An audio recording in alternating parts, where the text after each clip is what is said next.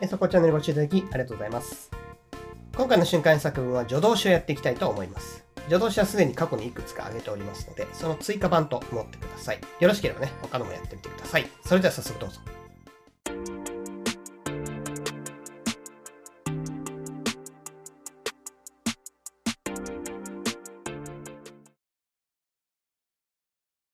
最初の状況ですが、こちらは最近は電話会議とか多いですが、いろいろこうね、込み入った話とかで直接会った方が早いな、みたいな時がありますが、そんな状況を想像してみてください。文章はこちらです。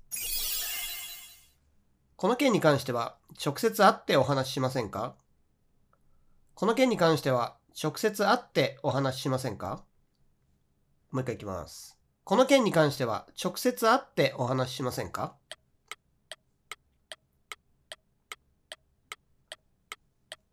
回答例こちらです。Shall we discuss this issue in person? Shall we discuss this issue in person? ポイント見てみましょう。shall これ助動詞の shall があるんですが、これはですね、法的文書なんかで見ることもあるんですが、基本的にはですね、shall we, shall I, shall we っていうのは勧誘ですね。shall I は何々やりましょうかって申し出るときなんですけども、まあ、この使い方だけ押さえておけば、shall に関してはいいと思います。それから discuss ですが、このとこはトークでもいいですね。ただトークの場合自動詞なので talk about となって、discuss は他動詞なのでそのまま後ろに名詞が入ると。逆に about を入れると厳密に言うと間違いっていうことになりますので気をつけてください。discuss about とは言わないってことですね。それから in person。これは非常に便利な表現ですね。直接会ってということなんですが、face to face という言葉でもいいですね。face to face は副詞でも使えます。形容詞でも使えますね。face to face ミーティングと言ってもいいし、face to face 副詞でも使えるってことですね。次は仕事の話ですね。こうバリバリ仕事をしていて、あまりに働きすぎて、こう心配な人とかいますけど、まあ、そんな状況を想像してください。文章はこちらです。働きすぎはダメだよ。たまには休みを取らないと。働きすぎはダメだよ。たまには休みを取らないと。もう一回いきます。働きすぎはダメだよ。たまには休みを取らないと。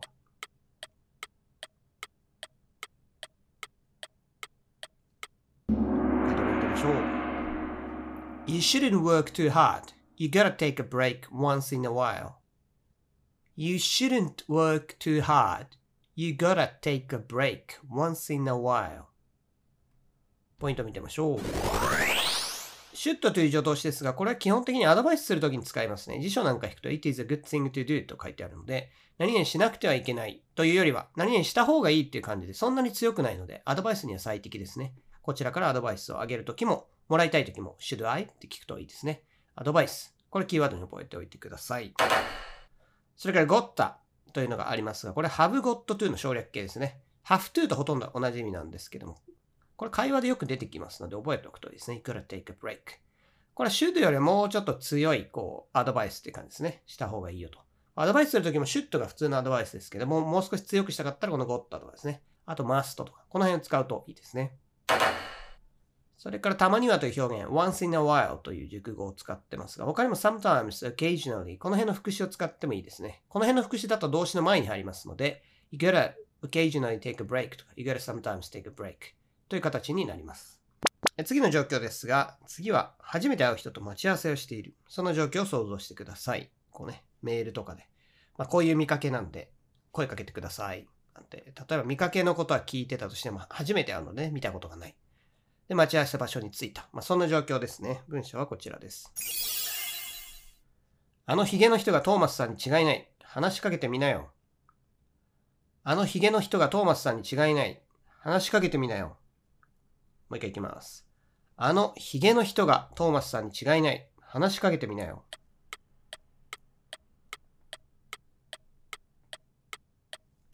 回答に行ってみましょう。The man with the beard must be Thomas. You should talk to him. The man with the beard must be Thomas. You should talk to him. ポイントを見てみましょう。must というのは何にしなければいけないという強制の意味もありますが、他にも何に違いないって意味がありますね。これ推量なんて言われますけども、自分のこう想像というかですね、可能性の話をするときに使います。must 何にしなければならないっていうのは結構強い意味なので、こちらよりもどちらかというと、この違いないの意味の方が日常生活ではよく見るイメージですね。それから単語ですけど、beard。これは顎ひげですね。で口ひげっていうのはマスタッシュっていうのがありますけども、ビエードはなんかビアードパパっていう、ね、シュークリーム屋さんありますね。あれのキャラクターのおじさんが、まあ、顎ひげを蓄えたおじさんだと思うんで、もしお近くにね、店があったら今度見てみてください。ケンタッキーのおじさんも多分ね、あの、 beard ありますね。はい。 beard mustache というのがあるので覚えておいてください。で、ここで with を使ってますが、with にはこう着用してるって意味がありますね。もともと having、何々持ってるって意味なんですけども、え、例えば身につけてると言ってもですね、え、体にくっついてるようなものですね。be it, マステッシュもそうです。アクセサリーもそうですね。例えばピアスのことをイヤリングと言いますけど、the man with earrings。こういう言い方もできますね。the man with long hair、長髪の人とか。まあ、こういうふうに with はですね、何か体に着用してる、くっついてる。こういう意味で使えますので覚えておいてください。次は仕事の話ですね。締め切りなんかがあって残業しなきゃいけない時がありますが、そんな文章です。文章はこちらです。彼は締め切りまでにレポートを終わらせるために数日間残業しなくてはいけなかった。彼は締め切りまでにレポートを終わらせるために数日間残業しなくてはいけなかった。もう一回いきます。彼は締め切りまでにレポートを終わらせるために数日間残業しなくてはいけなかった。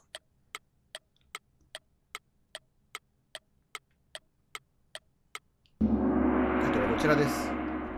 He had to work overtime for a few days to finish the report by the due date.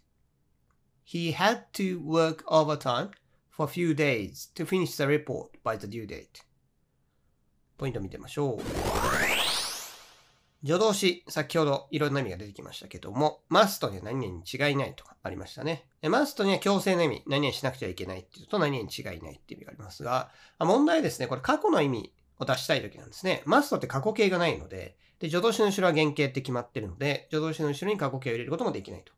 その場合に、じゃあ過去の意味どうやって出すのかというと、このマストはですね、何にしなければいけないっていう意味の方のマストは have to に言い換えられるので、had to とするとですね、have to を過去形にして had to と。何にしなくてはいけないという意味の時はこれを使うことができます。それから他の文法事項ですが、by と until、これ何々までということでですね、よく間違いやすいんですが、これは締め切り期限の話なので by を使います。継続してる。なんか継続してるって話の場合は until を使いますね。それから due date。これは締め切りですが、一語で deadline っていうのもありますね。まあ、due date っていうのを使うことが多いですかね。この dead ってのはおそらくあんまりね、好きじゃない人も、響き的に好きじゃない人もいるのでね、えー、due date という方がよく聞きますが、due は単独で使うこともありますね。The report is due tomorrow とか、明日締め切りっていう時に due を単独でね、微動詞の後ろに入れることもありますので、こちらも覚えておいてください。次の文章はですね、仕事の場面を想像してもらって、上司が部下が出してきたレポートをこう読んでね、ふんふんと読んでいる感じですね。それで、その人が述べた一言みたいな感じですかね。文章はこちらです。彼はこのレポートに相当な時間をかけたんだろうね。ただ、残念ながら出来は全然良くない。彼はこのレポートに相当な時間をかけたんだろうね。ただ、残念ながら出来は全然良くない。もう一回いきます。彼はこのレポートに相当な時間をかけたんだろうね。ただ、残念ながら出来は全然良くない。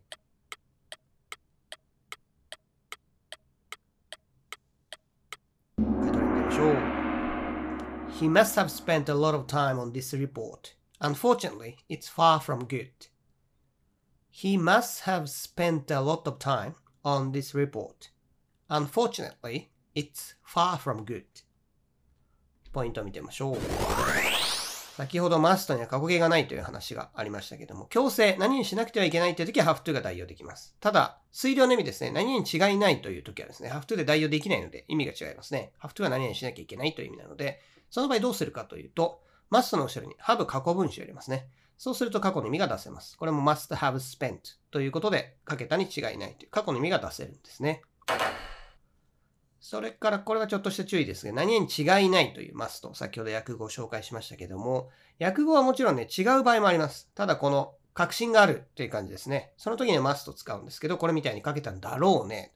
これはこの人がね、推測で言ってるわけですけども、かなり自信がある感じですね。かけたんだろうね。あ何に違いないという日本語とは限りませんので、これは注意してください。それから5位ですが、far from 何々からかけ離れているという表現を使ってますが、他にも not at all 全然何々ではないという表現もありますので、こちらを使ってもいいと思います。えー、続いての文章ですが、こちらはなんか生徒さんとかにね、学生時代の後悔とかありますかなんて聞くと、たまにこんな答え返ってきますね。文章はこちらです。結局さ、海外の大学に行っとけばよかったんだよな。今更だけど。結局さ、海外の大学に行っとけばよかったんだよな。今更だけど。もう一回行きます。結局さ、海外の大学に行っとけばよかったんだよな。今更だけど。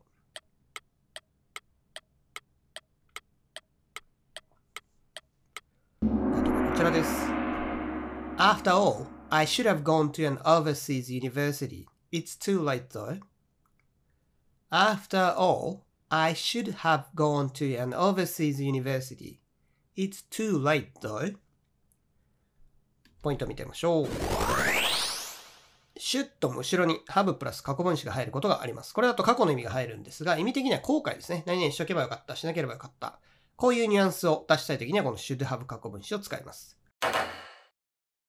それから5位なんですけど、overseas, foreign, abroad この海外関係の言葉いくつかあるんですけども、これ使い分けに注意ですね。使い分けとして abroad は副詞しかありません。なので abroad university みたいに名詞につけることはないということなんですね。foreign は逆に形容しかないので、foreign university つけることはできますね。overseas は副詞も形容詞もあるので一番使いやすいと思いますね。こういうふうに名詞につけてもいいですし、I met her overseas 海外で彼女に会った。ね。例えば、 overseas 副詞として文尾に置くこともできますので、 overseas 一番便利ですね。 abroad は副詞、 foreign 形容詞、覚えておいてください。この文章、最後にゾウっていうのを使ってますが、ゾウっていうのはですね、これ、これは副詞で使ってますね。もともと接続詞で、何々だけれどもっていうのがありますが、文尾に副詞として単独で入れる場合がありますね。これはですね、何々なんだけどっていうのを最後にこう入れたい場合に使いますね。えよく知らないんだけどね。みたいな。こういう日本語ですね。こういう時にこの像を一番後ろにつけると、何々なんだけどねっていうニュアンスが出せます。会話でよく出てきますね。次の文章ですが、これは海外旅行とか行くとですね、入国カードってのを書かなきゃいけないんですよね。他の国に入る前に、あなたの職業何ですか？とかですね。英語版とか日本語版あるんですけども、まあ、そういう英語の書類書くときにね、苦労した経験ある方もいるんじゃないでしょうか。英語の書類。まあ、そういう話ですね。文章はこちらです。彼はその時、申込書を書くのに四苦八苦してたよ。英語がよくわからなかったのかもしれない。彼はその時、申込書を書くのに四苦八苦してたよ。英語がよくわからなかったのかもしれない。もう一回いきます。彼はその時、申し込み書を書くのに四苦八苦してたよ。英語がよくわからなかったのかもしれない。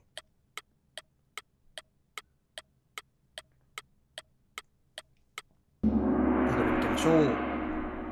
He had difficulty filling out the application form then. He might have not understood English well. He had difficulty filling out the application form then. He might have not understood English well. ポイントを見てみましょう。マイトとメイも推量の意味がありますが、何々かもしれないってことですね。マイトでもほとんど意味に違いはないですね。昔はちょっとね、あった感じだったんですけども、最近もうないということで、英語の文法書にも書いてますね。で、マイトとメイ、まあ、ほとんど意味の違いなくて、何かもしれないという意味なんですが、やっぱり過去の意味を入れたいときは、might have understood というですね、こういうふうに have プラス過去分詞という形を入れないといけないわけですね。それから表現ですけど、have difficulty ing、これは苦労している。苦労する、四角するという意味なんですけど、この difficulty のとこは a hard time, trouble。この辺が入ることもあります。have a hard time. Ing ですね。この ing の前は前置詞が入ってたんですけども、今その前置詞取れちゃってるので、have difficulty ing で覚えちゃうといいですね。苦労するという意味になりますので、日常生活でもよく使います。えー、それから申し込む書を書く。書くっていうと、ライトっていうのがね、まず頭に浮かぶ方も多いと思うんですが、空欄とか埋めていくタイプのですね、書くという意味だと、フィルアウトを使いますね。フィルインでもいいんですけども、フィルって埋めるってことですね。真っ白な紙に何か書く場合はライトなんですけども、相手が求めてる情報、それを埋めていくっていう時にフィルアウトやフィルインを使いますので、この違いにも注意しておいてください。最後はですね、飲み会の話ですね。ちょっと顔を出す予定が楽しくてずるずると最後までいっちゃった。まあそんな経験ある人も多いかと思うんですけども、そんな状況を想像してください。文章はこちらです。途中で飲み会抜ければよかったよ。本当は飲んでる暇なんてないのに。途中で飲み会抜ければよかったよ。本当は飲んでる暇なんてないのに。もう一回いきます。途中で飲み会抜ければよかったよ。本当は飲んでる暇なんてないのに。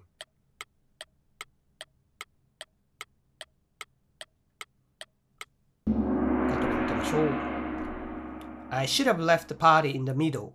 I really don't have time to drink. I should have left the party in the middle. I really don't have time to drink. ポイント見てみましょう。先ほどの should have ですね。後悔の表現をここでも使っています。leave は多動して抜ける、去る、置いていく。まあ、こういうような意味があるので、パーティーを抜けるって時は leave the party と言うといいですね。会社を辞める時も leave the company という言い方をすることもできます。